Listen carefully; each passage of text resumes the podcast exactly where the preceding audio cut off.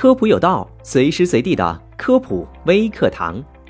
二零二零年，新冠肺炎在全世界爆发，消费需求大幅降低，各行业都受到了巨大的冲击，每个人的生活也发生了翻天覆地的变化。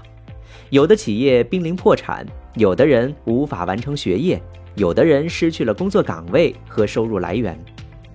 除了生活上的变化，疫情也影响到了人们的心理健康。有人说，疫情恐慌是更可怕的传染病。面对焦虑，我们又应该怎么做呢？今天科普有道就来给你支支招。最近这段时间，我国多地的疫情出现了反弹，疫情引发的恐慌也有所蔓延。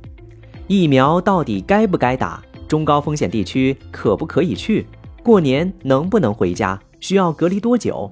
用不用开始囤积食品、生活用品和防护用品？尤其是周围有人被隔离或者去过中高风险地区的时候，恐慌和焦虑的情绪更加严重。其实，恐慌、焦虑是一种正常反应，但不适当的恐慌会带来危害，是一种更可怕的传染病。恐慌出现时，大脑皮层会指令我们应该如何解决。下次遇到这种情况该怎么办？如果大脑皮层不能做出正确的指令，恐慌就会加剧，出现不正确的行为。恐慌行为会影响他人，比如说囤积物品、转发一个不准确的信息，都会加剧他人的警觉性。从某种意义上来说，可能会加速谣言的传播。焦虑和恐慌在不同的个体身上表现的症状是不同的。有些人主要表现为躯体症状，比如呼吸短促或心跳加快；有人可能主要表现为情绪反应，比如担心或恐惧。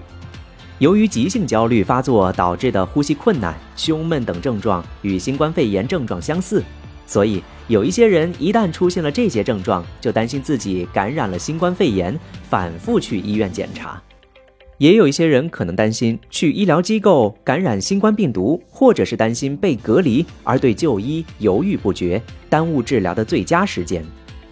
而疫情导致的睡眠障碍是我们经常会遇到的情况。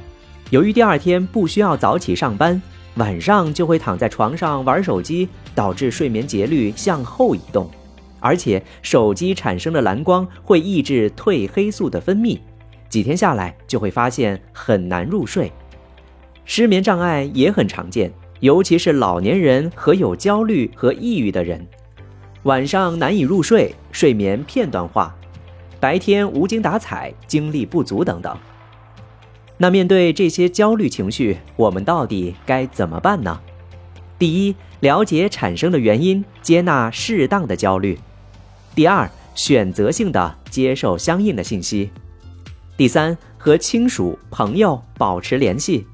第四，为疫情出一分力；第五，合理饮食，适量运动；第六，不要恐惧就医。好的，以上这些知识你知道了吗？